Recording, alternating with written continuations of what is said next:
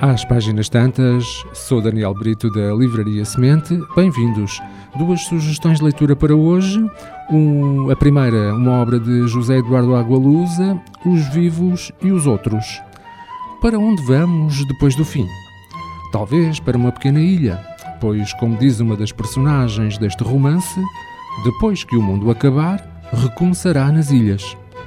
Daniel Benchimol, personagem de A Sociedade dos eh, Sonhadores Involuntários e Teoria Geral do Esquecimento, regressa logo na primeira página deste livro de Água Lusa. O cenário é o da beleza única e mágica da ilha de Moçambique, onde decorre um festival literário que reúne três dezenas de escritores africanos que, na sequência de uma violentíssima tempestade no continente, e de um evento muito mais trágico que só depois se revelará, permanecerão totalmente isolados durante sete dias. Mas a história leva-nos mais longe, a uma série de estranhos e misteriosos acontecimentos que colocam em causa a fronteira entre realidade e ficção, passado e futuro, a vida e a morte, e inquietam os escritores e a população local.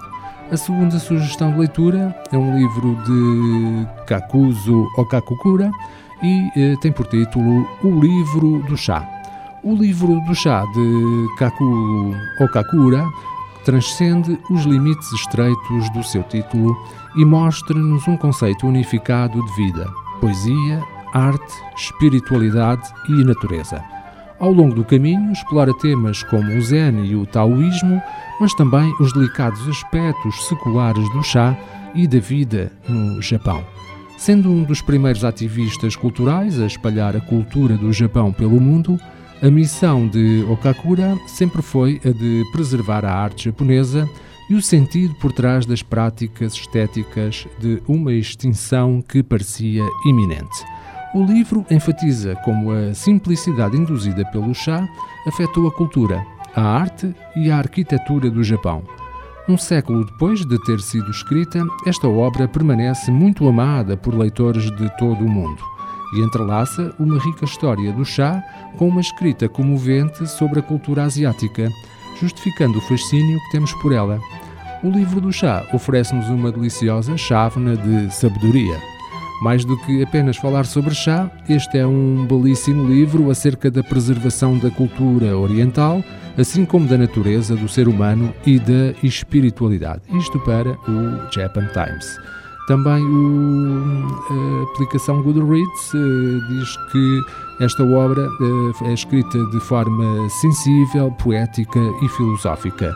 Uma obra magistral que retrata não só a história do chá, mas também a influência desta bebida na cultura japonesa e a sua relação com a nossa vida diária. Para a Goodreads, trata-se de um livro magnífico e mereceu a classificação de 5 estrelas.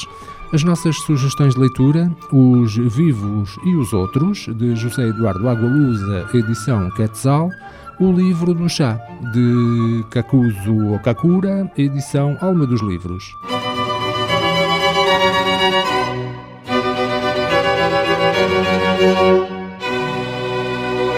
Este programa está disponível em formato podcast no Spotify e em radiomorabeza.cv. Um livro deve ser um machado que quebra o mar gelado em nós. Sempre imaginei que o paraíso fosse uma espécie de livraria. Livro, instrumento da liberdade e poder. O livro é um animal vivo. O mundo está cheio de livros fantásticos que ninguém lê. Kafka, Borges, Martin Claret, Aristóteles, Humberto Eco. Livros para todos. Livraria Semente. Avenida Fernando Ferreira Fortes, Mindelo.